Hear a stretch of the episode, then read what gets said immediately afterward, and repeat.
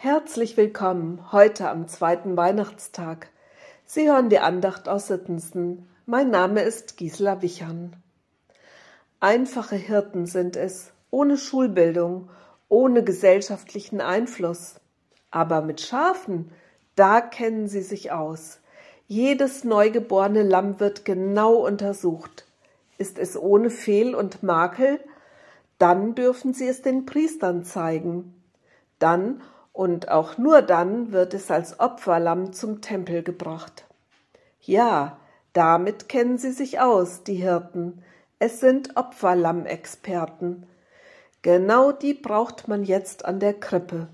Sie müssen das Neugeborene begutachten, das Opferlamm ohne Fehl und Makel. Und sie stellen fest, alles ist genau so, wie der Engel es angekündigt hatte, der Retter Israels, in Windeln gewickelt und in einer Krippe liegend. Da sie es aber gesehen hatten, breiteten sie das Wort aus, welches zu ihnen von diesem Kinde gesagt war. So heißt es im Lukasevangelium. So einfach wie die Sprache der Hirten auch ist, ihre Worte haben Gewicht. Sie sagen weiter, was sie gehört und gesehen haben, mehr nicht. Aber alle, die es hören, staunen und Maria bewegt ihre Worte dauerhaft im Herzen.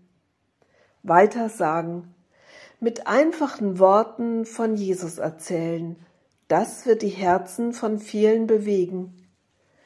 Als Johannes der Täufer kurz vor seinem Tod noch einmal sicher gehen will, dass Jesus wirklich der Retter Israels ist, schickt er seine Jünger zu Jesus mit der Frage, bist du es?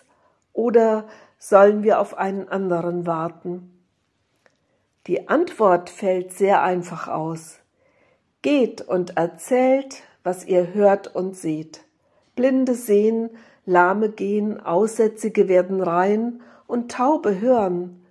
Tote stehen auf und den Armen wird das Evangelium gepredigt.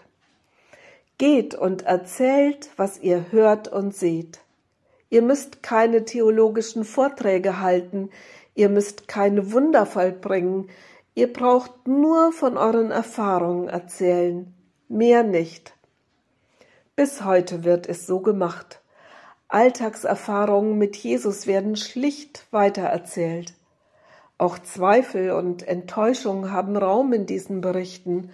Sie gehören dazu, weil sie durchlebter und durchkämpfter Glaube sind geht und erzählt und eure Worte werden Herzen bewegen. Aber was können wir schon erzählen? Vielleicht ist da eine Erfahrung von Trost durch ein Wort oder Lied oder ein Gebet. Oder eine Sichtweise hat sich geändert, etwa beim Hören einer Predigt. Es kommt auch vor, dass Gott in Träumen etwas deutlich macht.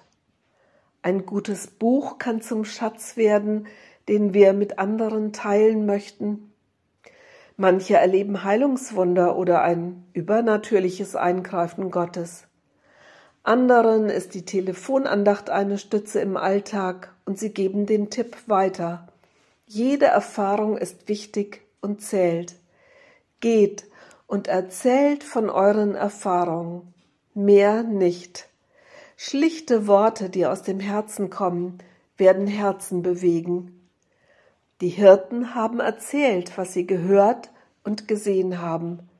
Was, wenn sie das nicht getan hätten? Die Hirten kamen eilend und fanden beide, Maria und Josef, dazu das Kind in der Krippe liegen. Da sie es aber gesehen hatten, breiteten sie das Wort aus, welches zu ihnen von diesem Kinde gesagt war. Mit diesen Gedanken grüße ich Sie ganz herzlich und wünsche eine frohe Weihnachtszeit.